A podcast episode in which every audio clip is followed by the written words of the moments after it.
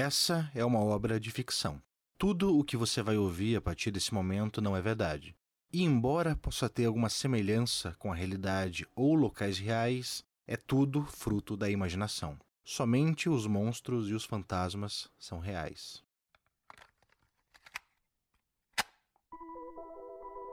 Se você está ouvindo isso daqui, significa que eu consegui.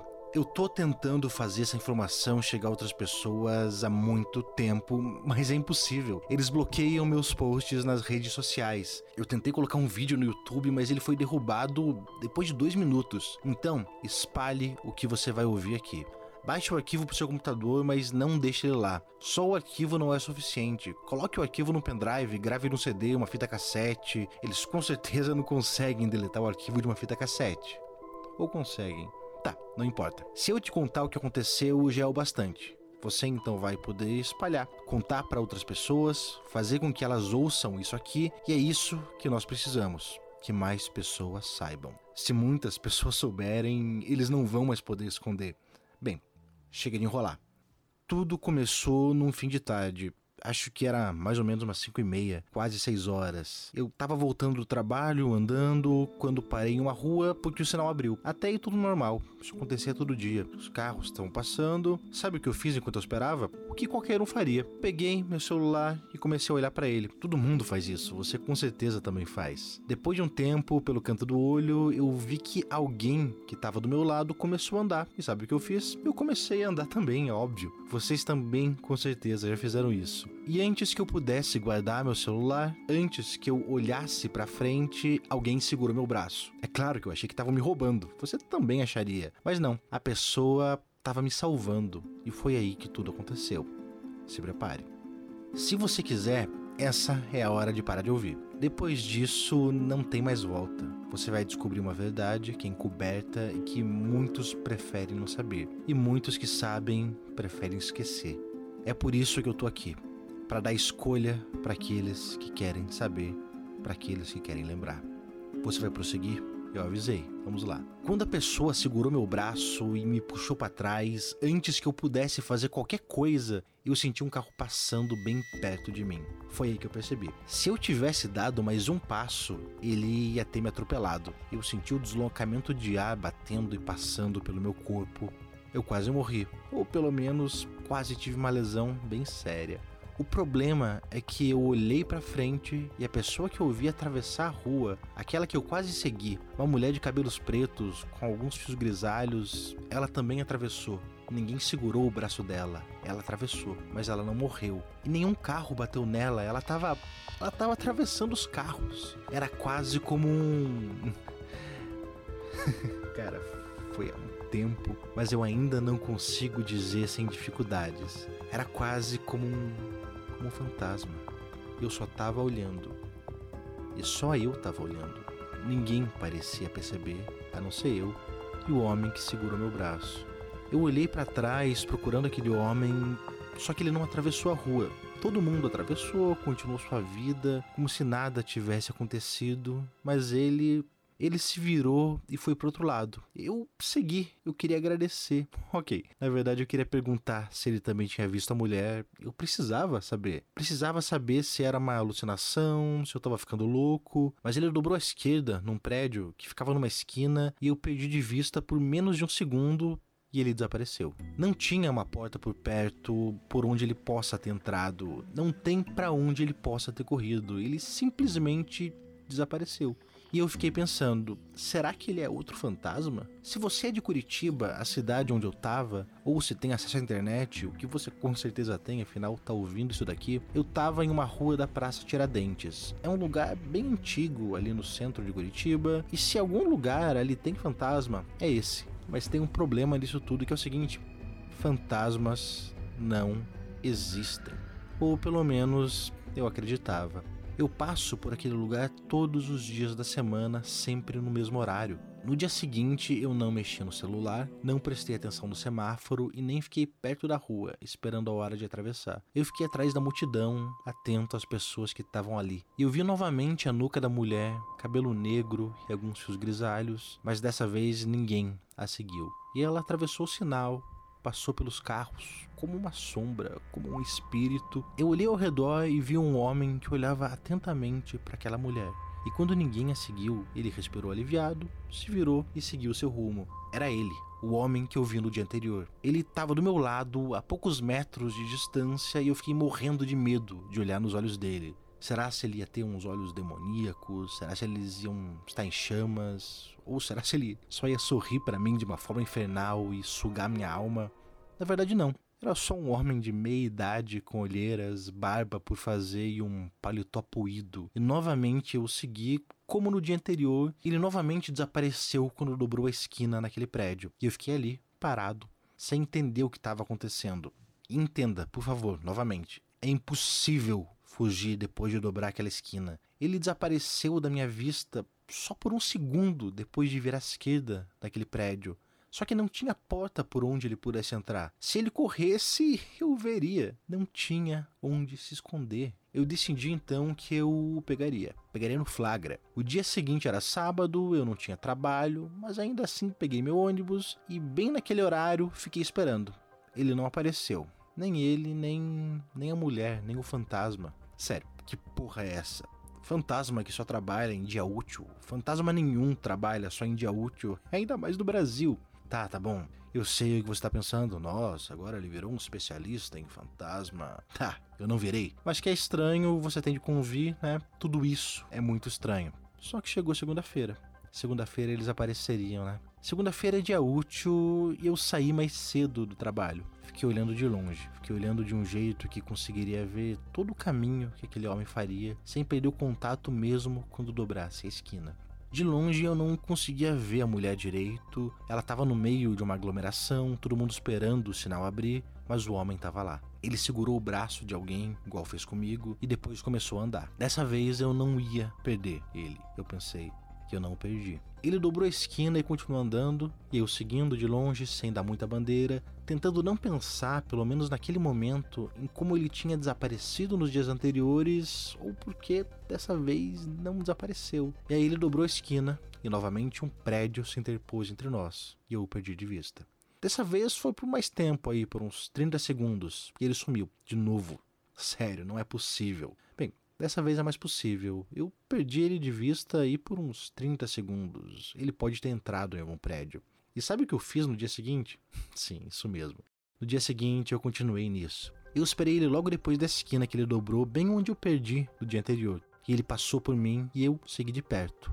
Afinal, não queria perder ele novamente. Só que novamente ele virou à direita num prédio. Sério, ele sumiu da minha vista por menos de um segundo. Eu corri quando ele fez a curva e a construção ficou entre nós por menos de um segundo. Menos de um segundo e ele desapareceu. Mas agora você já percebeu o que eu faria, né? Isso mesmo, isso que você tá pensando. Eu esperei ele naquele mesmo lugar. Quando ele dobrasse no prédio e passasse por mim, eu o seguiria. Ok, eu sei o que você está pensando. Se ele está mesmo no lugar todo dia, por que, que eu não simplesmente toquei nele? Por que, que eu não segurei? Bem, a resposta é simples. Eu tava morrendo de medo de ele ser um fantasma. Por isso eu não encostei nele. Mas também porque eu achava mais seguro simplesmente o seguir. Só que no dia seguinte, isso já não foi mais possível. Eu fiquei esperando ele passar e quando ele passou por mim, ele desapareceu. Não como um fantasma que desaparece no ar, não como os bruxos daquele filme Harry Potter que somem com estalo. Eu vi ele se distanciando e foi como se eu me esquecesse de para onde ele foi. Sabe quando você pega o celular para ver alguma coisa e na hora em que você destrava a tela, você não lembra mais o que ia fazer e acaba só, sei lá, mexendo no WhatsApp, no Facebook? Foi exatamente isso que aconteceu. Ele foi se distanciando, se distanciando, e eu fui seguindo. E de repente, eu esqueci o que eu estava fazendo e continuei andando. E quando eu percebi, e quando eu voltei a mim, eu estava uns 100 metros à frente e ele não estava em lugar nenhum. Sabe o que eu fiz? Eu fiz a mesma coisa no dia seguinte e o mesmo aconteceu. Quando eu dei por mim, estava pensando na vida, distraído e andando, e estava bem longe dali. E já estava noite, dessa vez eu devo ter andado por uns 20 minutos. Eu cheguei bem tarde em casa nesse dia. Perdi meu ônibus e, na verdade, eu nem consegui dormir direito. Não conseguia parar de pensar naquele homem, de quem eu tinha medo, mas que também a todo custo eu tentava encontrar. Então eu decidi: isso não pode mais continuar. Eu tô menos produtivo no trabalho, eu ia acabar sendo demitido, não consigo dormir à noite direito. Tudo o que eu faço é pensar naquele homem. Isso definitivamente não podia continuar. Sabe o que eu decidi fazer no dia seguinte? Eu decidi que eu iria segurar ele. Isso mesmo que você ouviu: segurar e não deixar que ele fosse embora. E aí eu ia perguntar: quem é você? E foi o que eu fiz. Na hora que ele se virou, enquanto o fantasma se distanciava, eu segurei o braço dele. E era uma pessoa normal. Meu braço não passou direto, ele era tangível, parecia, parecia um funcionário público, desses que você encontra aos montes na prefeitura. Ele tava com uma camisa branca, velha, um paletó poído e tava com um crachá, um crachá com a sigla IFAM, I P H A M M. E tinha um símbolo estranho ali, um símbolo com uma lança e uma árvore de tronco vermelho e folhas bem verdes. E eu fiquei hipnotizado por aquele crachá. Fiquei olhando para ele sem parar. Então foi o homem que falou comigo. Ele disse: Rapaz, tá, tá tudo bem? E aí eu olhei nos olhos dele, aqueles olhos castanhos e cheio de olheiras, e disse: Tá tudo bem, sem entender por que, que eu tava segurando aquele homem, sem lembrar de nada do que aconteceu. Eu o soltei e nem vi para onde ele foi. E fiquei ali, parado por uns 30 segundos e depois fui para casa. Só quando eu tava no ônibus, distraído, pensando na vida, foi que eu lembrei do que aconteceu. Mas eu fiquei pensando, isso realmente aconteceu? É verdade? Bem, eu achei que não. Pensei que eu devia simplesmente ter imaginado tudo. Sabe quando você acorda de um sonho e fica pensando: eu sonhei ou isso realmente aconteceu? É um sonho ou é uma lembrança? E aí você vive sua vida, acorda, toma café. Quando tenta se lembrar do sonho, você não consegue. Foi exatamente isso que aconteceu. Quando eu passava por aquela rua, vindo do trabalho, esperava o sinal abrir, eu lembrava que alguma coisa aconteceu ali, mas não sabia direito o que. Algo aconteceu, eu só não sei o que. Até que um dia, muito tempo depois, eu estava andando pelo centro de Curitiba no meio da tarde com uma pasta cheia de currículos debaixo do braço e eu vi aquele homem. Ele olhou para mim. Eu sentia que eu conhecia, mas eu não sabia de onde. Ele não parecia me conhecer, me olhou como se eu fosse um estranho no meio da rua e passou por mim. Mas eu vi o crachá dele, a árvore vermelha, a lança e vi a porta do prédio de onde ele saiu. E a porta tinha o mesmo símbolo. Sabe o que eu fiz?